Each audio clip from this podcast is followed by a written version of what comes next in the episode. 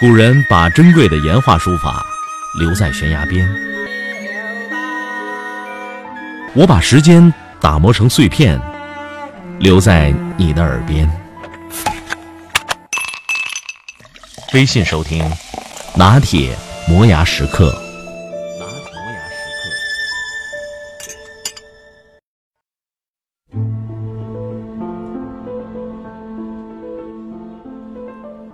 伟大的作家有着怎样强悍的生命力？他们怎样利用时间？也就是说，客观的时间和个体的生命之间发生怎样的摩擦？这真是一个谜，让我们百思不得其解。我们作为凡人，难以理解天才的行为。给大家举几个例子，来说明人和人之间的巨大差异。人的差异之大，往往就因为说着共同的语言。长了大致相似的样子而被掩盖了。比如我们都熟悉的政治人物列宁，他只活了五十多岁，而且有大量的时间是在动荡中度过的，流放、坐牢、暴动和革命。但是他的文学著作竟有六十多卷，每卷折合汉字四十多万，那就是两千多万字，多么巨大的劳动！他身形矮小。可是生命力强大。另一个俄国人高尔基，同样不可思议。十月革命胜利以后，他住到了一座别墅里，但是只住了三年时间。别墅里面摆了大量的书籍，一架架的书看得人眼花缭乱。可是谁也想不到，其中绝大部分都是高尔基当年读过的。这三年恰恰是他一生当中最忙的时间。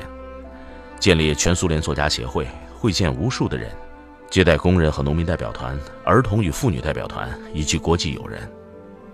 看看排得满满的活动时间表，会觉得他几乎没有什么个人支配的时间。可也就在这三年中，他读过了别墅中大量的藏书，而且做过详细的批语。同样是这里，他还写下了长篇小说。就是那部长达二百多万字的克里姆萨姆金的一生中的一大部分。我们心中不禁要问：这是怎样的一个人？他又是怎样的利用时间？时间对我们大家都是一样的，可是那些伟大的人物竟然神秘的使用了时间。这对我们来说永远都是一个谜。现在对高尔基的评价不像过去那么高了。人是很容易受时风影响的，都要跟着风向走。一个人不被街上的风吹透是很难的。可是我们冷静的想一想，实际上高尔基的流浪汉小说写得非常好，还有许多杰出的长篇和戏剧。他实在是一个不折不扣的大师。从高尔基再到托尔斯泰，我们读了那么多托尔斯泰的书，在我的眼里。他是西方文学第一人。托尔斯泰和关于托尔斯泰的书，我几乎将译文全都读遍了。终于有一天，我有幸来到了托尔斯泰的雅斯亚纳布良纳庄园。这是个令人肃然起敬的名字，这里发生过很多故事。托尔斯泰在这个庄园里度过了最长的岁月，写出了最多的作品。我相信他的灵魂一直在这里徘徊不去。当时是一个冬天，俄罗斯的冬天是那么寒冷，白雪覆盖了波良纳庄园。庄园里无边无际的林莽和一座座的屋子。进入庄园是一条长满了橡树和桦树的大道。当年托尔斯泰称它为大街。大街两旁的冰塘结了厚厚的冰。老人活了八十多岁。有人说，如果托尔斯泰没有晚年的那次出走，一定会活得更长，留下的著作会更多。越是到了晚年，他和夫人越是难以相处。最后，他终于要将自己毕生的求索付诸行动了。老人在深夜叫醒了最小的女儿，向他告别，然后乘一辆马车离开了。天太冷了。结果，他在一个郊区的小站里中了风寒。这里，也成了老人的最后一站。托尔斯泰一生出版过一百卷《托尔斯泰全集》，三千多万字。再看他一生的经历：求学、当兵、管理庄园、旅行、教学、耕种土地，而且有大量的时间做了公益事业。但是他竟然写出了三千多万字，这是多么巨大的一种劳动，大到我们无法想象。他的写字台上有一套百科全书，这是作家生前经常查阅的工具书。他在另一间拱顶小屋里写了《复活》，那时他大多数时间就伏在一个很小的圆茶几上，旁边的墙上还挂了镰刀和锯子，像是一个典型的农夫之家。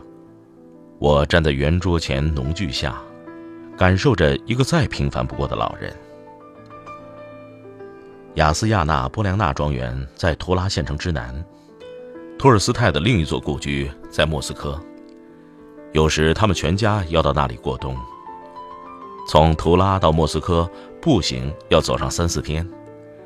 虽然当年已经有了火车，可是托尔斯泰为了磨练自己的身体和意志，直到老年还是坚持徒步行走。启程时带上水和干粮，一直走上三四天。为了在路上休息，他发明了一种拐杖，可以将下端插到土里当凳子坐。夜间，他就睡在农户家里，与他们分吃自己的食物。在莫斯科托尔斯泰故居的院子里，有一个很高的土堆，他让孩子从上往下滑雪，他自己也滑。更有意思的是，他还用一个有孔的木箱装起最小的女儿。用绳子拉着箱子满屋里走，走到一个地方就问他到了哪间屋子，跟孩子一块玩这种游戏。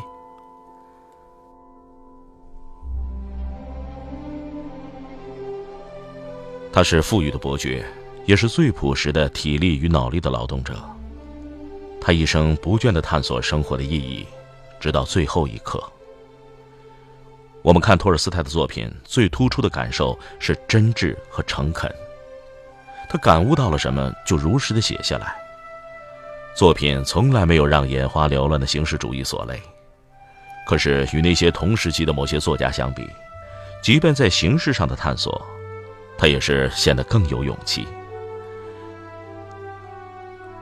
有一位欧洲作家说过：“世上有两种作家。”一种非常聪明，什么都懂，是狐狸型的；还有一种作家是刺猬型的，只懂一件事情。他说，托尔斯泰本来是洞悉一切的，却又像一只刺猬那样专注。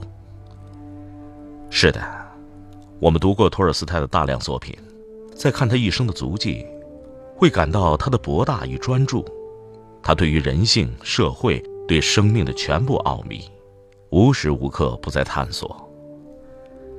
他犯过很多错误，做过令自己痛苦的事情，这些都记在了他的日记里。他一生都在苛刻的追问，不仅向外探索，还要直指自己的内心。作为一个伟大的艺术家，他是公认的现实主义者，但我们又会觉得他同时也是一个高度浪漫的、诗性极为强烈的俄罗斯作家。哥萨克。那部写青年军官初次经历战争和爱情的一部中年小说，很早以前就读过。几十年后的某一天再翻，只想翻翻而已。可是看过了三分之一，就再也放不下了。哥萨克青年的勇武和残酷，女人的爱情，敌人怎样过那条河，死亡的异族青年，枪口上的烟，将死者的眼神，兄弟受尸。吸引人一口气把它读完。伟大作品常有一种神秘难抵的力量，这往往是今天作家所不具备的。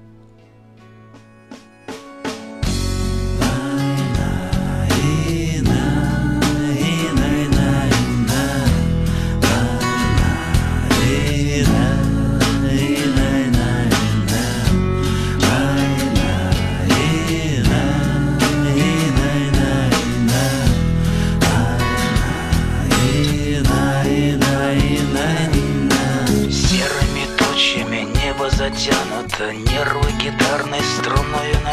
минуты Дождь барабанит с утра и до вечера Время застывшее кажется вечностью Мы наступаем по всем направлениям Танки, пехота, огонь артиллерии Нас убивают, но мы выживаем И снова в атаку себя мы бросаем 我的音频节目每天在微信首发，美图加文字，这叫有声有色。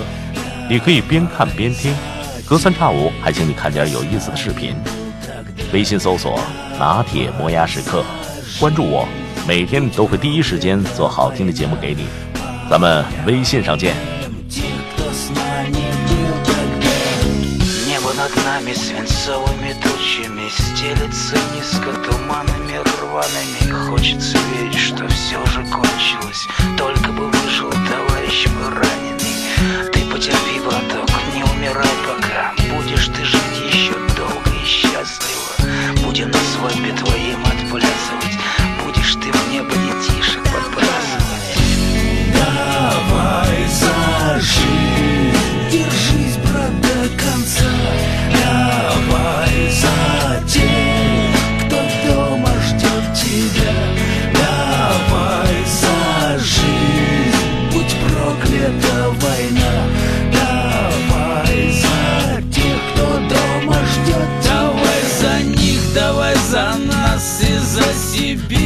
за Кавказ, за свет далеких городов, и за друзей, и за любовь. Давай за вас, давай за нас, и за десант, и за спецназ, за боевые ордена.